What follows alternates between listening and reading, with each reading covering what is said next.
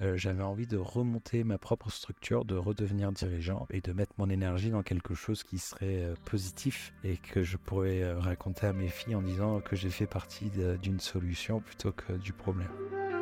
Moi, j'essaye de délivrer ce que toi, tu as la lubie de vendre. Et puis lui, il dit ah, non, non, non, moi, j'essaye de vendre le produit que tu arrives à développer tant bien que mal. voilà un petit peu pour simplifier la répartition des rôles. On est passé de 5 à 160 en, un an et demi. Alors on peut se poser la question est-ce que c'est pas un peu rapide Mais la concurrence était rude. On avait des Américains en face qui avaient euh, des poches sans fond, qui ont raflé le marché. La croissance ne s'improvise pas. Elle doit être structurée pour être pérennisée. Je suis Romain Collignon, fondateur de Squared, un accélérateur qui accompagne les entrepreneurs à devenir des chefs d'entreprise libres et épanouis en faisant de leur vision une entreprise à la croissance durable. Avec le podcast Structure, je vous propose de connecter avec ces entrepreneurs engagés, ambitieux et déterminés, tout en mettant un coup de projecteur sur ce qui fait, en interne, les raisons de leur succès. Bonjour, aujourd'hui j'ai l'immense privilège de recevoir Alain Madi Featherstone, cofondateur et CEO de Betterway, qui est le premier pass universel dédié à la mobilité des salariés. Alors si je suis aussi enthousiaste à l'idée d'interviewer Alain, c'est qu'on va parler de mobilité forcément euh, et surtout voir comment ce secteur est en train de profondément changer. Euh, on parlera aussi euh, de, bah, de l'équipe Betterway. Hein. Aujourd'hui c'est une quarantaine de collaborateurs et on va parler de cette organisation d'équipe, notamment comment innover tout en maintenant une excellence opérationnelle. Et puis il y aura forcément plein d'autres sujets passionnants que l'on verra avec Alain. Et juste avant de démarrer, je voudrais euh, envoyer un grand merci à Maxime Cadin, qui est euh, le cofondateur d'Elmout, euh, que vous pouvez retrouver à l'épisode 84 pour cette chouette mise en relation avec Alain. Alain, merci d'être avec nous aujourd'hui. Comment tu vas? Merci Romain, merci beaucoup. Je suis très content d'être là, donc je vais très bien. Et aujourd'hui est une grande journée puisque je viens de faire mon, mon premier paiement sur mon téléphone Apple on vient de tokeniser la carte Betterway sur le portefeuille, euh, sur le wallet Apple. Donc c'est un grand jour pour Betterway. Ah, c'est génial. Bah, attends, j'ai envie de creuser dedans direct. C'est combien de temps de, développement? Ah, Je ne te, te, laisse même pas de temps de te présenter, mais du coup, c'est combien de temps de développement pour avoir une telle fonctionnalité? C'est euh, Alors, c'est beaucoup, c'est beaucoup de développement, mais aussi beaucoup de, de politique, de revue légale, de préparation de CGU, euh, de tests, de tests techniques, d'intégration. Donc euh, ça a à peu, près, à peu près un an de bout en bout entre le moment où on a exprimé le, désir de, l'implémenter et le moment où on a pu faire notre premier paiement. Ça a pris un an. Et donc là, c'est juste en bêta chez toi ou c'est déjà euh, en release? C'est en bêta chez nous et ça devrait être en release d'ici quelques mois. Quelques mois, ok. on, est, on est en confidentialité totale. c'est toi, toi, qui as commencé par me partager pourquoi ça l'a bien aujourd'hui. Donc, Euh, écoute, je te propose qu'on donne un petit peu de contexte à, nos auditeurs, euh, qu'on parle un petit peu de toi, Alain, qu'on parle de Betterway. Est-ce que tu peux nous partager comment toute cette aventure elle a démarré? Oui, tout à fait. Betterway, donc euh, comme tu le dis si bien, c'est le premier compte mobilité à, destination des, des, salariés. Et concrètement, qu'est-ce que c'est? C'est un, compte qui est mis à disposition par l'employeur aux salariés et qui leur permet de dépenser leur budget dans toutes les mobilités durables pour faire leur trajet domicile-travail. Donc ça, c'est notre produit cœur. Et là, on est en train d'ouvrir d'autres offres, euh, le crédit mobilité, et on fait même une offre pour les villes, donc Better Way for Cities, euh, qui va permettre de distribuer des, subventions à un ensemble de bénéficiaires dans les villes. Ok, quand, quand tu parles de compte euh, mobilité durable, ça, ça, ressemble à quoi? C'est alors, tu as raison, euh, les salariés ont un compte, et donc c'est comme un compte euh, de paiement. Je n'ai pas le droit de dire bancaire, donc je dis de paiement, euh, qui permet aux, bénéficiaires de, d'avoir une carte, un IBAN et un ensemble de services qui leur permet de consommer de la mobilité. Donc, par exemple, avec ma carte, je vais pouvoir aller le rentrer dans mon application CityScoot euh, et puis chaque fois que je prends un City Scoot pour aller au travail, ça va débiter directement le budget mis à disposition par mon employeur. Si j'ai un abonnement Navigo ou un Liberté Plus, euh, qui est un peu un pay as you go, là je vais pouvoir mettre mon IBAN et puis l'opérateur de transport en commun va prélever chaque mois la somme de l'abonnement sur euh, l'IBAN mis à disposition par Betterway. Et puis on a lancé là tout récemment un service qui s'appelle Je m'équipe et qui va permettre aux bénéficiaires d'aller directement acheter, liser, louer, réparer ou accessoriser leur vélo, vélo électrique et toutes les autres mobilités durables, trottinettes, etc. Alors il y a une, volonté autour de la, enfin je sais pas si c'est une volonté euh, parce que ça fait bien longtemps que moi que j'ai pas été salarié, donc euh, et pas encore une équipe de, de, salariés assez conséquente euh, pour, pouvoir travailler avec Betterway, mais la mobilité durable c'est c'est un des enjeux, c'est il y a, y, a, des lois derrière etc pour équiper les salariés d'une entreprise autour de ça? Alors tout à fait, il y a,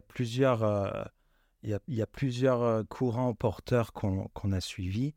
Euh, le premier, ça va être euh, euh, évidemment l'arrivée du Covid a fait que les gens se déplaçaient de moins en moins au travail. Il y avait beaucoup plus de télétravail et donc les habitudes du trajet domicile-travail se sont transformées. On n'est plus dans le métro dodo de boulot, on est dans le cette semaine j'y vais deux fois, la semaine prochaine j'y vais cinq fois, la semaine d'après j'y vais pas du tout. Donc en fait, les, gens ont transformé complètement leur manière de consommer à cause du Covid. Donc la première transformation, c'est beaucoup de gens ont boudé euh, les transports en commun puisque c'est des, espaces confinés et donc risque euh, de, transmission. Et ils se sont mis au vélo ou, euh, à des choses un, peu plus individualisées. Et puis aussi, même ceux qui prenaient les transports, ils prenaient de moins en moins d'abonnements puisqu'ils allaient moins fréquemment au travail. Et donc, et donc, et donc, donc voilà, donc, les, donc il y avait déjà une rupture d'usage. Les gens, la manière de consommer la mobilité s'est un peu transformée. Il y a une deuxième rupture sur laquelle on, on s'appuie, c'est la rupture technologique. Donc aujourd'hui, on a des batteries qui polluent de moins en moins. Je ne dis pas qu'elles ne polluent pas, mais elles polluent de moins en moins, sont plus efficaces. On a des GPS qui permettent de localiser les ressources, les personnes, celles qui offrent un service et les autres qui en demandent un. Et puis, euh, et puis, et puis, euh, donc ça, ce sont les ruptures technologiques. Et on a aussi euh, une dernière rupture qui est une rupture légale, réglementaire. C'est, il a été voté en 2019, en décembre 2019, la loi orientation mobilité. Et là, il y a deux éléments qui nous intéressent, nous. Le premier élément, c'est les entreprises de plus de 50 salariés donc Romain, tu es pas encore hein, de ce que j'ai compris. C'est pour ça, c'est pour ça, voilà. doivent, doivent, euh, doivent évoquer une fois par an, lors des négociations obligatoires annuelles, le sujet de la mobilité. Donc, les représentants légaux arrivent avec des réclamations. Alors, euh, un extrême, c'est par exemple, on vient tous au boulot à pied, on n'a aucun problème, on est tous contents de notre, de notre domicile-travail. Et puis l'autre extrême, c'est on n'a pas de place de parking, moi, je vais en vélo, euh, j'aimerais une douche, je ne sais pas où garer mon vélo. Euh, on rembourse l'abonnement transport à celui-là, mais moi, on ne me rembourse pas mon vélo. Donc, c'est toute la typologie de problèmes qui peuvent être amenés sur la table par les salariés. Et donc, euh, la loi oblige à, discuter de la mobilité. Donc ça, c'est un, premier, élément réglementaire. Le deuxième règlement, élément réglementaire, c'est la mise en place du forfait mobilité durable. Le forfait mobilité durable, c'est un dispositif qui permet à l'employeur de couvrir tout ce qui n'est pas de l'abonnement transport, mais qui est durable. Donc le vélo, le vélo électrique, la location ou l'achat, la réparation, les accessoires. Ça, c'est tout l'univers euh, vélo. La même chose est vraie pour les EDPM, les, engins de déplacement euh, euh, personnels motorisés. Donc tout ce qu'on a pu voir dans les rues, dans les, rues un peu, bizarres avec du monoroue, du gyroroue, tout ça, ça rentre dans le forfait mobilité durable. Le scooter électrique et la location de scooter électrique. Et le covoiturage et les tickets de transport à l'unité. Je t'en parlais tout à l'heure, les gens parfois décident en une semaine d'aller au boulot. Et ben, parfois, il est plus économique d'acheter deux billets, un aller et un retour, plutôt que de prendre un abonnement. Donc, ça, c'est le spectre de ce que l'employeur peut prendre en charge. Et donc, ces, deux ces deux lois combinées font qu'ils sont obligés d'en parler. Et quand ils en parlent, ils mentionnent très souvent le forfait mobilité durable. Et nous, notre solution Better Way, justement, elle permet aux employeurs de mettre à disposition tous ces avantages liés à la mobilité, qu'elles soient obligatoires ou facultatives. Donc, le remboursement de l'abonnement transport le forfait mobilité durable, la prime carburant sont autant d'avantages qui peuvent être mis à, disposition des salariés. Alors pourquoi est-ce que aujourd'hui c'est particulièrement euh, porteur? C'est qu'il y a un sujet d'inflation, il y a un sujet de pouvoir d'achat. Les, les, prix ont augmenté, même les, les, abonnements de transport ont augmenté. Et donc il y a, un pouvoir d'achat qui a diminué et les entreprises ne peuvent pas forcément suivre en augmentation de salaire. Et donc du coup, elles cherchent des manières fiscalement efficaces pour augmenter le pouvoir d'achat de leurs salariés, tout en ayant une démarche sincère de, verdification et de décarbonisation, de, décarbonation de, des émissions de leurs salariés. Et ça, c'est encore une troisième rupture réglementaire, c'est que les, entreprises doivent suivre le, scope 3 de leur émission euh, carbone et que le, trajet euh, domicile-travail euh, fait partie de ce périmètre et doit donc rentrer dans euh, les émissions des entreprises. Donc voilà, l'inflation, le pouvoir d'achat, le prix des hydrocarbures qui augmente, c'est autant de, de ça rajoute encore une couche à ces, ruptures en fait. Hein. Tout à fait. C'est genre s'il y avait un meilleur il n'y a pas un meilleur moment pour pouvoir proposer. Euh, parce que là, si je comprends bien, c'est que du coup, le euh, Betterway va agréger l'ensemble de ces bénéfices, faciliter la vie à la fois de l'entreprise et puis des salariés. C'est ça? Oui, c'est un, le financement. Donc, on, mmh. va, on va donner. Donc, il n'y a, pas besoin d'avancer les frais. C'est directement l'employeur qui paye. Donc, il met à disposition un financement. Ce financement, il, est fléché avec des moyens de paiement qui acceptent ou refusent euh, tel ou tel opérateur ou tel ou tel marchand. Et on a aussi de l'information. Donc, on va accompagner les collaborateurs pour avoir des comportements plus durables. Alors, ce qui est marrant, c'est qu'avant, où les gens faisait la transition vers une mobilité durable par conviction. Je veux polluer moins, je veux que le trajet soit plus agréable. Aujourd'hui, cette transition est accélérée et limite, le premier choix, c'est le coût. Il devient moins coûteux de prendre une, trottinette électrique ou un vélo électrique que une voiture. C'est le cas.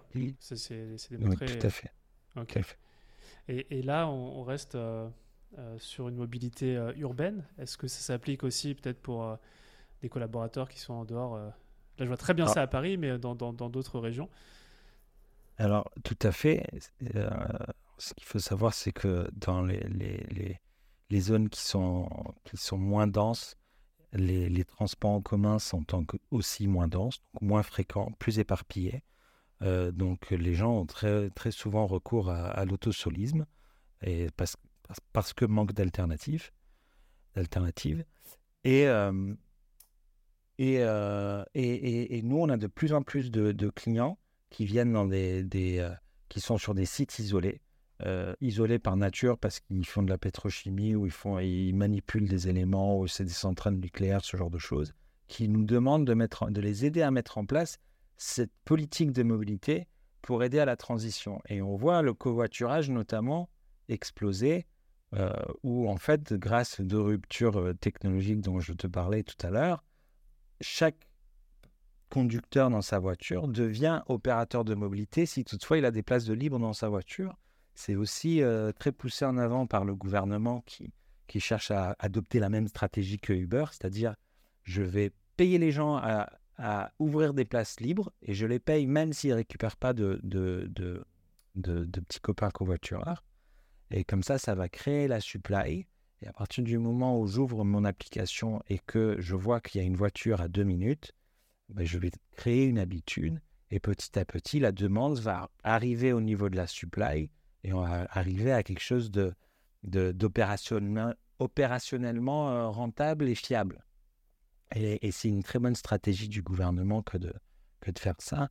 C'est une bonne manière de, réduire le nombre de voitures sur la route, c'est de les diviser par deux, par trois, par quatre. Ok, eh ben écoute, euh, très très clair. Je pense que c'est à cause de moi, on est rentré euh, directement dans le jus, toi, dans Better Way. Ma curiosité euh, m'a empêché de revenir peut-être aux fondamentaux et de te poser la question de comment tu as démarré cette entreprise. C'est quoi l'histoire derrière l'histoire? Ouais. alors moi, j'ai une, carrière un peu en deux temps. J'ai eu six ans et demi où j'ai fait du, conseil en management, donc beaucoup de projets de transformation, des programmes énormes avec des, des, dizaines de millions d'euros pour, pour transformer la manière de déclarer ses impôts, pour, pouvoir absorber les, Jeux, olympiques de, Londres en 2012. Tout, tout plein de projets très excitants. mais justement, vu que c'était des projets d'envergure, j'avais pas l'impression d'avoir beaucoup d'impact. Et donc, du coup, euh, j'ai décidé, au bout de six ans de, conseil, de, partir. Et je pense que c'est ce moment-là où je suis devenu entrepreneur. Je suis parti du jour au lendemain sans savoir ce que je voulais faire. Ce que je, voulais, ce que je savais, ce que je voulais faire, c'était avoir de l'impact et euh, essayer à mon niveau de, de changer quelque chose, euh, d'avoir une gratification plus immédiate et plus, plus palpable que ce qu'on peut faire dans le, conseil. Donc, donc suite à ça, je suis devenu entrepreneur. J'ai monté une, première boîte avec, avec deux copains qui, qui était, disons-le, un petit peu un fiasco. Alors, on a eu quelques réussites, mais dans l'ensemble, c'était, c'était pas génial. Et ensuite, j'ai fait part de deux autres aventures entrepreneuriales chez Techitisy, le premier entrant de la livraison à la demande en France, et chez Algolia, qui est un, un moteur de recherche hébergé, une boîte américaine euh, qui, a, explosé euh, notamment un petit peu avant le Covid. Et, euh, au bout de tout ce temps, je me suis dit que j'avais envie de remonter ma propre structure, de redevenir dirigeant et de, et de, et de mettre mon énergie dans quelque chose qui, qui serait positif et que je pourrais raconter à mes filles en disant que j'ai fait partie d'une solution plutôt que du problème. Mmh. Voilà, donc, euh, donc euh, quand, comment ça a commencé en, en, octobre 2019, euh, Denis, qui était un mon associé, qui est un ancien de, d'Uber, est venu me voir en me, en me pitchant un petit peu les, les, ces ruptures réglementaires là, dont il s'agissait, dont on, dont on parlait tout à l'heure. Et, et m'explique qu'il a envie de monter un truc, qu'il cherche une personne qui est plutôt product, tech, opération. Et, euh, et, donc, du coup, on, euh, on s'est associé assez rapidement après euh, cette conversation. Ça s'est fait autour d'un café, ça s'est fait. Exactement, ça s'est fait un café dans le 10e. résidence Ken, si tu veux savoir. Ok. non, mais c'est toujours intéressant de savoir comment ça se fait, ce genre de choses, parce que tu vois, quelques années après, on voit, on voit la, l'entreprise que c'est devenu, mais euh, euh, la, graine qui a été plantée, c'est aussi toujours intéressant. Alors, Denis, il, cherchait chez toi euh, un côté un peu product, un côté un peu opération. Est-ce que tu pourrais nous parler un petit peu aujourd'hui de ton rôle, tes responsabilités Ouais, bien sûr. Je pense que Denis était un, primo entrepreneur et moi, j'en étais à ma quasi cinquième expérience.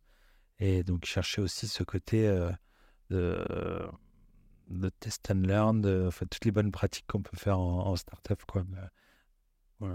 Euh, comment comment est-ce qu'on est complémentaire? Donc, euh, moi, je m'occupe de tout ce qui est euh, produit tech opération. Donc, c'est toute la partie delivery. Et puis, Denis, lui, s'occupe de tout ce qui est marketing, sales, financement et, et, découverte de nouvelles offres. Alors, la manière dont on le dit entre nous, c'est moi, j'essaie de délivrer ce que toi, tu as la lubie de vendre. Et puis lui, il dit ah, non, non, non, moi j'essaye de vendre le produit que tu arrives à développer tant bien que mal. Donc euh, voilà un petit peu pour simplifier euh, la répartition des rôles. La répartie ou la répartition, en tout cas? bon, en tout cas, ça marche. Bon, c'est le principal. Euh, J'espère. Donc, triple rupture, ouais, on en a parlé. Moi, je serais assez curieux parce que bon, j'étais sous la main, parler de transport, transport en commun. Tu, me confiais quand on avait préparé l'interview que c'était euh, les transports en commun, euh, les moins, euh, enfin, c'était transports sont les moins user-centric au monde. C'est une approche où finalement la demande elle est très très forte, la supply elle est très faible, etc. Est-ce que tu pourrais un peu nous partager ta perspective là-dessus? Alors, oui, effectivement, ce que je dis, c'est que l'expérience de transport en commun, elle n'est pas toujours agréable.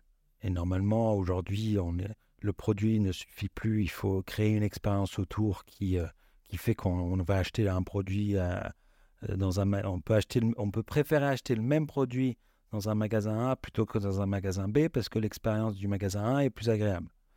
Donc l'expérience est au cœur de, la sensibilité du consommateur aujourd'hui. Et on se rend compte que le transport en commun, quand on est en sardine dans une trame de, métro, déjà, un, l'expérience n'est pas ouf. Le deuxième point, c'est que quand on est client, on s'attend à ce que la supply s'organise autour de notre demande. Alors que là, c'est complètement l'inverse. C'est le client qui doit s'organiser autour de la supply. Donc, c'est-à-dire, je dois me rendre. Euh, je ne parle pas du métro à Paris, euh, mais par exemple d'un bus euh, dans des, dans, des, villes un peu plus peuplées et, sur les, les, pourtours et les alentours où on a l'agglomération. Il y a certaines lignes de bus qui passent toutes les 30-45 minutes. Donc, on, on doit attendre que le bus passe. Donc, y a je m'aligne sur la supply dans le temps, et puis je dois me rendre à l'arrêt de métro ou à l'arrêt de bus. Donc c'est pas non plus l'endroit que j'ai envie d'aller. Euh, donc même dans l'espace, je dois m'organiser autour de, autour de la supply et non l'inverse. Et c'est un peu le constat qui est, qui est marrant, c'est que c'était très bien de tracer des lignes de bus, plus de bus, plus de trams, plus de rails, quand on n'avait pas connaissance des flux et euh, qu'on ne pouvait pas coordonner les ressources de manière, euh, de manière optimisée. Aujourd'hui, on a les smartphones, des batteries électriques, on peut faire des, des véhicules plus petits qui, euh, qui transportent certes moins de monde, mais qui peuvent aller chercher ceux chez eux et les déplacer dans un flux global qui est, qui est le bon.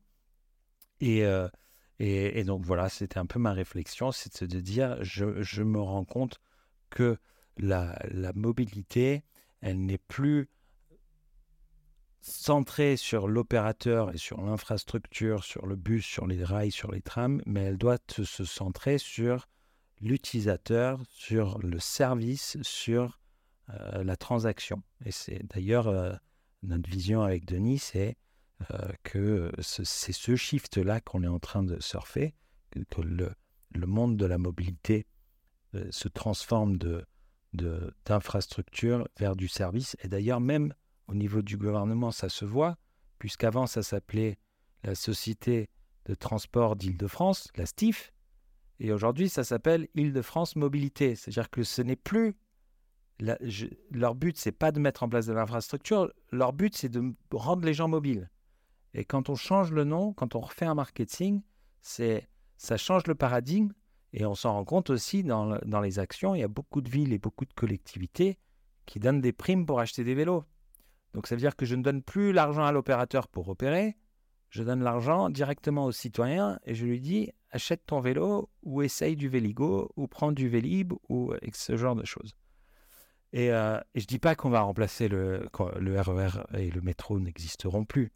Ce que je dis par contre, c'est que le bus qui tourne à 14h30 avec deux, grands, deux, mamies dedans qui vont se rendre au, au à Lafayette, ben, il n'a peut-être pas lieu d'être ce bus. Il vaut mieux aller les chercher chez elles, les amener directement, euh, avec tous les travaux qu'il y a euh, pour les JO. Au moins, elles ne risqueront pas de se casser le col du fémur. Elles pourront papoter dans la voiture. L'expérience sera beaucoup plus, agréable pour tout le monde. Très clair, très clair. C'est un petit peu la, question que je vais te poser, c'est qu'est-ce que tu voyais en termes d'innovation euh, Parce qu'on va pas, on va pas enlever le bus, ni le métro, ni le RER e comme ça du jour au lendemain, mais, mais pour toi, c'est vraiment aller chercher, euh, avoir des, voilà, des, transports qui vont chercher les gens chez eux, etc. C'est des choses que tu vois, toi, que tu pressens arriver? Alors dans les villes, je pense que dans les, alors si on prend Paris comme exemple, je pense que marcher deux minutes jusqu'au métro, c'est pas ça, ça reste agréable. par contre, au niveau des, euh, au niveau euh, des, des, autorités organisatrices de mobilité, donc en général, ce sont les, régions, nous, on imagine une gestion plus programmatique de la mobilité. Donc, on imagine euh, un système qui est géré comme la santé. La santé a trois financeurs la sécurité sociale, la mutuelle et le patient et une multitude d'opérateurs qui sont euh, les pharmaciens, les médecins, les hôpitaux, les infirmiers, les infirmières, donc, et en fonction de qui on est, du statut qu'on a et de la mutuelle qu'on a, on va avoir une prise en charge de chaque soin qui va être plus ou moins pris par la Sécu, plus ou moins pris par la mutuelle, et puis il y a un plus ou moins reste à charge.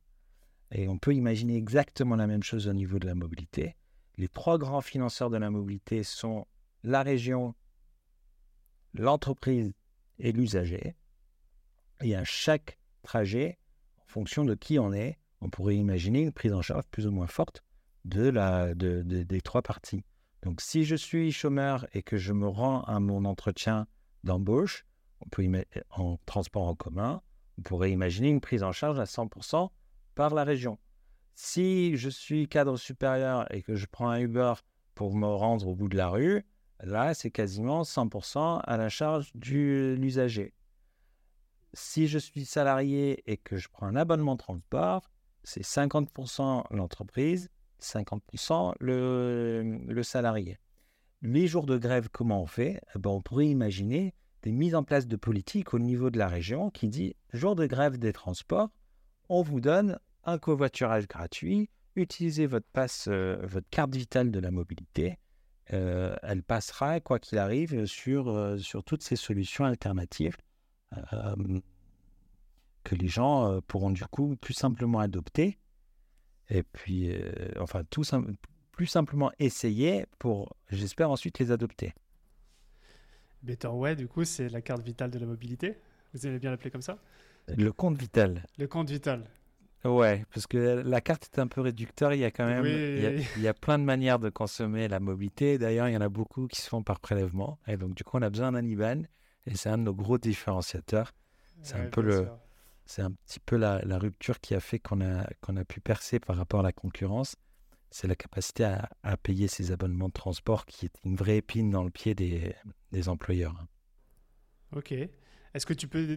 Bon, voilà, j'ai fait la boulette, j'ai 10 cartes au lieu de compte. Et quand je l'ai dit, je me suis dit que j'aurais dû réfléchir avant. Est-ce que tu peux un peu partager justement cet avantage concurrentiel? Comment vous avez pu mettre ça en place euh, par rapport à, l'écosystème?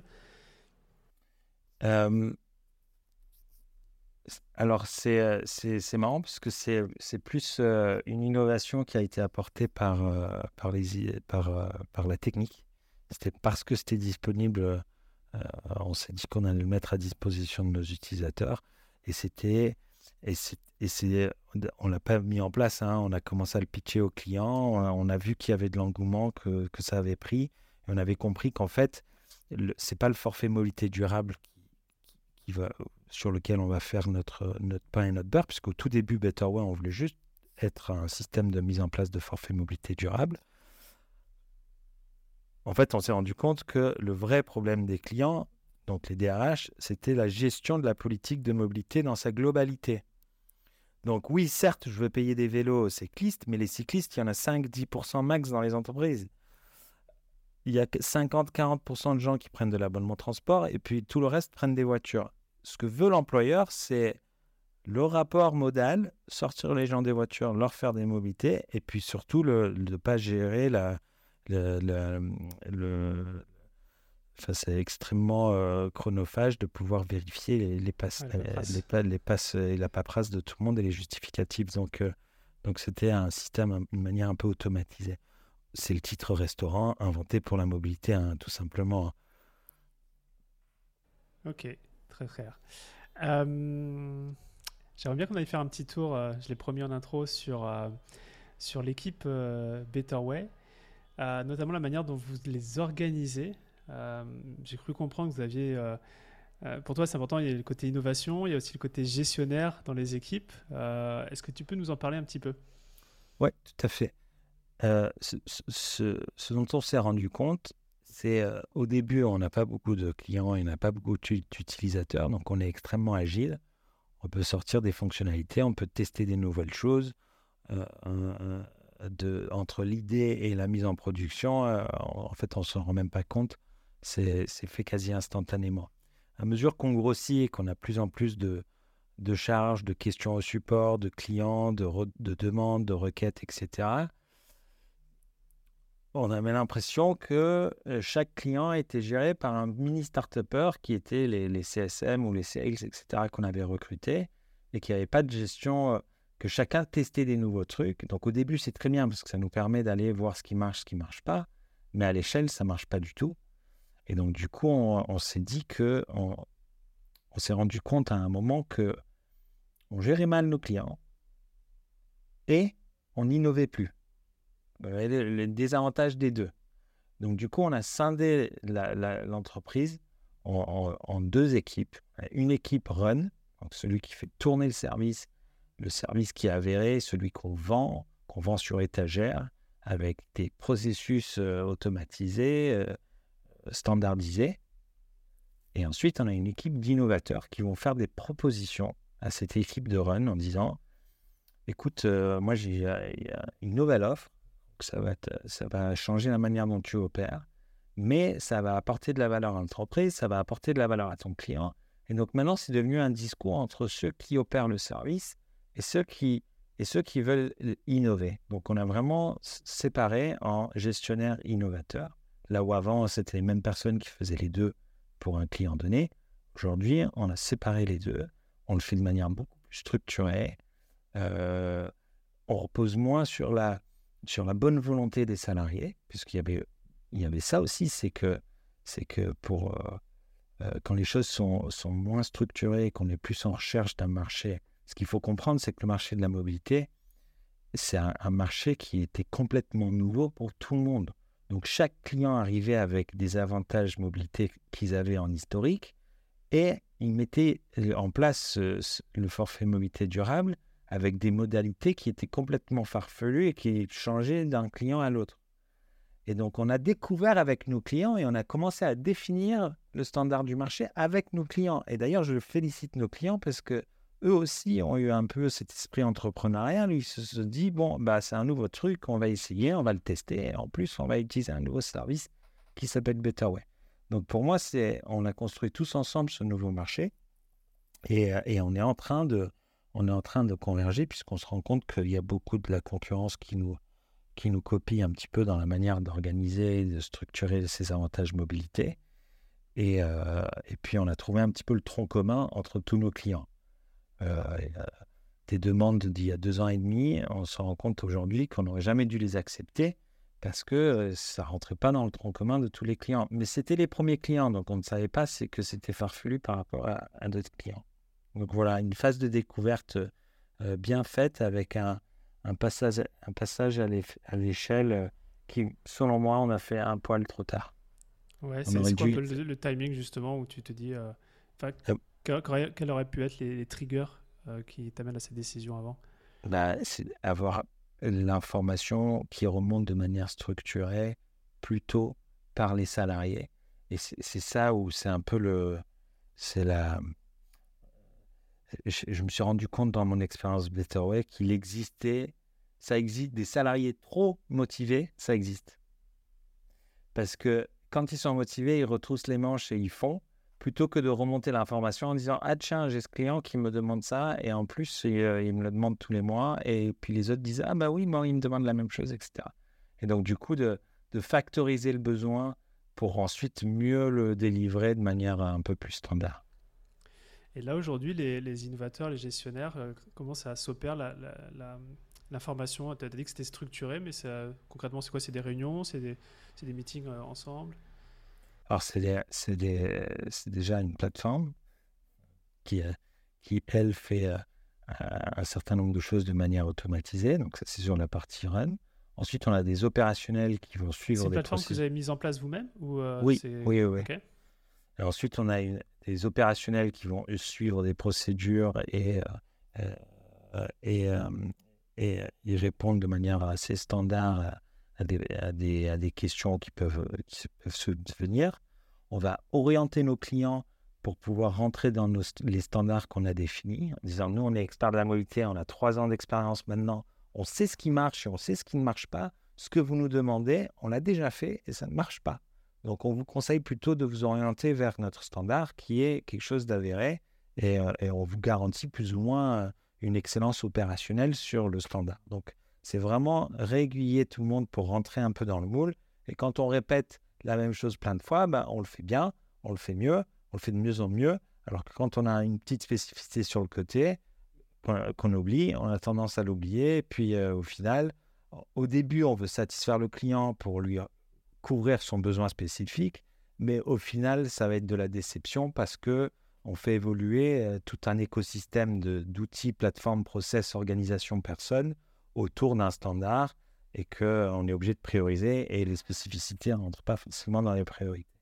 Donc, donc ça, c'est le monde du standard. Comment est-ce qu'on a fait pour le standardiser, ce truc-là? Ben, On a déjà tout centralisé. Ensuite, on a défini un standard. Ensuite, on a rationalisé tous nos clients existants sur ce standard. Et ensuite, on l'a industrialisé. Et industrialisé, qu'est-ce que c'est? C'est j'automatise ou j'outsource. Comme ça, j'ai un suivi de KPI, j'ai des SLA, c'est extrêmement clair. Ça, c'est l'équipe run. Ensuite, on a l'équipe build. Donc, on a, un, on a un comité run qui va permettre de suivre l'ensemble des, des indicateurs de, de performance de, de, de, ce, de ce standard et, et des opérations. Euh, quelques-uns que tu pourrais nous en citer? Le, temps de déploiement, euh, le nombre de tickets euh, administrateurs, le nombre de tickets euh, remontés par les, bénéficiaires, le nombre de paiements refusés, par exemple, le, ce genre de choses. La distance au standard, est-ce qu'ils sont très distants ou est-ce qu'ils sont plutôt rapprochés? Ils ont juste une ou deux exceptions. Donc ça, c'est le type d'indicateur. La rentabilité par client. Donc est-ce qu'on passe beaucoup trop de temps sur ce client euh, versus euh, la valeur du contrat? ça, ce sont des, des indicateurs euh, run opérationnels. À côté de ça, on a créé un processus d'innovation où, en gros, on va aller pitcher des idées à un sous-ensemble de clients qui sont dans une démarche, non pas de clients fournisseurs, mais dans une démarche de partenaires. Et on va co-créer avec eux des, des, idées, des solutions. On va tester, on va mettre en place, on va mettre à la poubelle très souvent, et puis parfois on trouve des choses qui, qui, marchent bien, qui sont réplicables et que les autres clients aiment bien. Et ça, à ce moment-là, on décide de le rentrer dans le développement et, de le développer par les équipes techniques. Et ensuite, toute la beauté, c'est la couture de comment est-ce que je fais la soudure entre quelque chose de nouveau et que je le mets en, et que je le, et que je le mets en opération. Et, euh, et donc, euh, c'est pareil, c'est par phasage, client par client, ou groupe de clients par groupe de clients, euh, en, mettant en place un, du suivi de, proximité euh, sur, sur l'ensemble de, sur l'ensemble de la fonctionnalité ou de l'offre. Tu entends quoi par suivi de proximité? Mais quand on lance une, une, nouvelle fonctionnalité, donc là, comme je te disais, on va lancer Google Pay et Apple Pay, on va regarder euh, le nombre d'activations qui, ont été, euh, qui ont été réussies, le nombre de tickets qui sont remontés, le nombre de bugs qu'il y a eu, euh, les versions d'iOS qui sont à l'origine du problème, les, les, marchands qui marchent, qui ne marchent pas, ce genre de choses. Ok. Voilà. Très clair. Très clair, passionnant. J'ai hâte d'avoir ça, de, voir, de voir ça arriver sur l'App Store. J'ai une question que j'aimerais te poser. on va peut-être sortir un petit peu du, contexte Betterway. Euh, on a été mis en, relation par Maxime. Vous êtes rencontrés euh, chez Tech à l'époque. Et puis, euh, bon, c'était une boîte avec une hypercroissance bien soutenue. et tu me confiais que c'était une expérience aussi qui rapprochait. moi, je serais, curieux de savoir un peu quels ont été les, les learnings que tu as pu avoir de cette expérience qui aujourd'hui te servent et t'aident au quotidien chez Betterway. Ouais, alors effectivement, la croissance de, de Take It Easy, c'était le, premier entrant euh, de la, de la food delivery on demand. Euh, on avait réussi à convaincre euh, tous les flagships de, Paris de travailler exclusivement avec nous. Donc, on avait les, les Big Charmants, les, les petits Cambodge, et des, restos super quali sur, sur, Paris. Et, puis, on a eu les burgers de papa à Lyon. On a eu de belles anciennes. Et, euh, et, donc, du coup, euh, quand il y a un product market fit, en général, euh, le, mot se passe bien. C'est que du bouche à oreille, toujours. Ça, ça, passe bien. Les copains voient que les autres se font, se font des commandes. Et puis, il y a eu un peu cette viralité où notre croissance était limitée par notre supply. C'est-à-dire qu'on aurait pu faire plus de commandes, mais vu qu'on n'avait pas assez de coursiers, on n'arrivait pas à les honorer. Et donc, du coup, on a été obligé de fermer le service. Et donc, ça, c'est le en tant qu'entrepreneur où on cherche à faire un nombre de commandes maximal, c'est le pire, le pire qui puisse arriver. On est passé de 5 à 160 en, en, un an et demi. 5 à 160. Alors, on peut se poser la question est-ce que c'est pas un peu rapide Mais la concurrence était rude. On avait des Américains en face qui avaient euh, des poches sans fond. Et d'ailleurs, euh, ils ont eu la bonne stratégie puisqu'ils ont réussi à rafler le marché de la food delivery qui revient à Uber Eats et Deliveroo. Et Deliveroo appartient à, plus de 50% à Amazon. Donc, c'est euh, c'est les Américains qui ont raflé le marché. Je pense qu'il y a une volonté de l'Europe que ce genre de choses n'arrive plus. Et c'est d'ailleurs la raison pour laquelle, en tout cas en France, on, on sanctifie un petit peu les licornes, mais euh, en réalité, c'est euh, en résistance, je pense, aux stratégies d'investissement qui sont relativement euh, agressifs des autres pays. Et maintenant, on, a, la Chine aussi qui investit beaucoup en Europe. Et, il, vaut, il vaut mieux parfois attendre un peu et trouver un investisseur qui va bien plutôt que de faire celui qui qui n'a pas forcément bonne réputation. Voilà, première learning. Deuxième learning, c'est euh, toujours favoriser le one size fits all. plus plus tu as une supply éclatée, plus c'est difficile à gérer. Et, euh, et, troisième learning, euh, je fais attention maintenant à tout ce qui brille et, à, la, dernière mode. Donc en fait, on est passé de la food delivery au dark store. Après, c'était le free floating et les vélos en free floating. Après, c'était les, trottinettes en free floating. Ensuite, c'est devenu les, euh, les, euh, pas les, les, dark stores, pardon. Avant, je voulais parler des dark kitchen. Après, c'est devenu les, dark stores. Donc, euh, en général, quand, on, quand on veut bien innover, il faut rentrer dans une industrie, essayer de la comprendre un petit peu, ne pas y aller par mimétisme parce que c'est la dernière mode, mais y aller parce qu'on a pris le temps, parce que c'est un marché ou une industrie qui nous intéresse, et de prendre le temps de le connaître et de voir comment est-ce qu'on peut euh, apporter de la valeur, comment est-ce qu'on peut disrupter des choses euh, toujours euh, un peu vieillissantes? Voilà, c'est d'innover par, par incrément plutôt qu'en big boom, en big bang. Voilà. Ça marche, très clair merci pour, pour ce retour. Moi, je vais revenir un petit peu sur Betterwell. J'ai deux, deux, dernières questions que j'aimerais te poser. Une, main dans le cambouis en ce moment. Tu vois, on est sur le podcast Structure. Moi, je serais très curieux de savoir c'est quoi le challenge majeur la structurel sur lequel tu es, es, en train de bosser. C'est quoi l'actu là-dessus?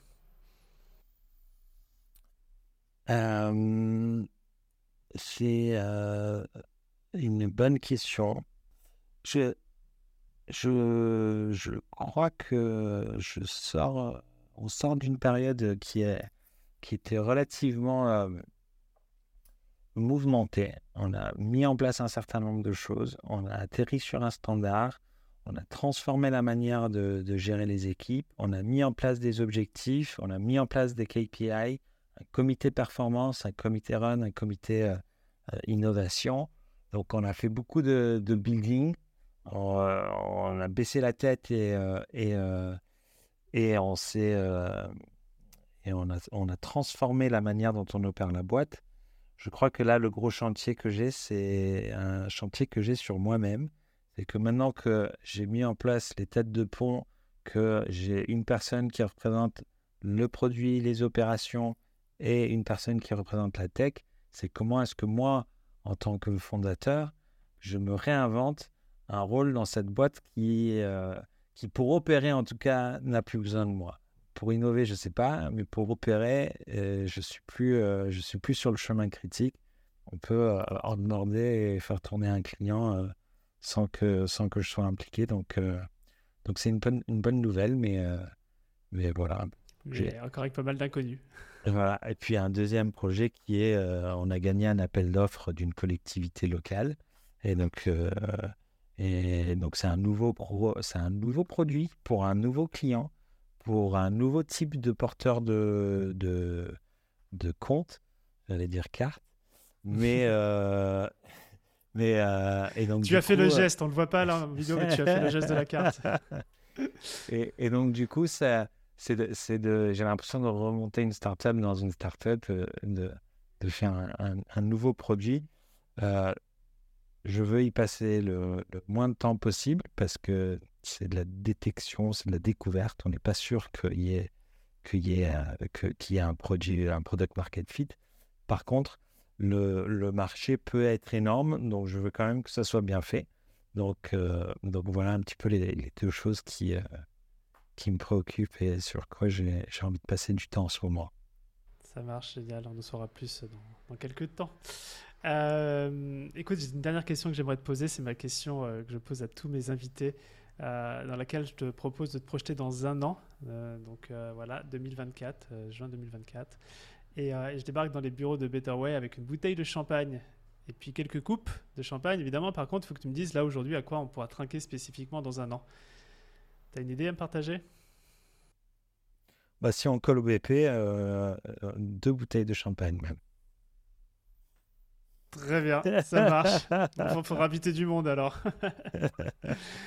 eh ben, écoute Alain, merci énormément pour, euh, pour cet excellent moment que j'ai passé avec toi sur, sur deux aspects. Moi, tu m'as ouvert les yeux sur, sur la mobilité. Hein. Je ne pensais pas que c'était aussi complexe et, et, du coup, je vois comment BetterWest s'inscrit à la fois euh, comme une solution pour les entreprises, mais aussi euh, bah, au final pour les, pour les usagers. Merci beaucoup pour ça. Et puis euh, beaucoup aimé aussi toute cette partie structuration, innovation, build, etc. C'est des sujets que je pense qui sont inspirants pour, pour nos auditeurs. Bah, merci à toi de m'avoir écouté, de m'avoir reçu. Et, et puis j'espère que, que tes auditeurs et ton audience y trouveront leur, de la valeur. C'est sûr. Je te remercie beaucoup Alain. Salut. Merci Romain, au revoir. Merci d'avoir écouté cet épisode de Structure. J'espère qu'il vous a plu. Si c'est le cas, j'aimerais vous demander un petit service. C'est tout simplement aujourd'hui de parler de structure à un ami entrepreneur que cet épisode pourrait aussi inspirer. Et sur cette belle lancée, je serais aussi très heureux si vous pouviez prendre 5 minutes pour vous abonner au podcast et me laisser un commentaire 5 étoiles. C'est ce genre de petites attentions qui me fait déjà vraiment plaisir et qui en plus, vous vous en doutez bien, aide à faire connaître le podcast. Et évidemment, si vous vous sentez débordé dans vos responsabilités d'entrepreneur et vous souhaitez enfin être à la tête d'une entreprise qui soit à votre service et pas l'inverse, toute l'équipe de Squared est là pour vous, prête à échanger sur vos enjeux et sur vos aspirations. Envoyez-nous simplement un email à hello at squared.eu hello h e 2 lo at squared.eu. À bientôt.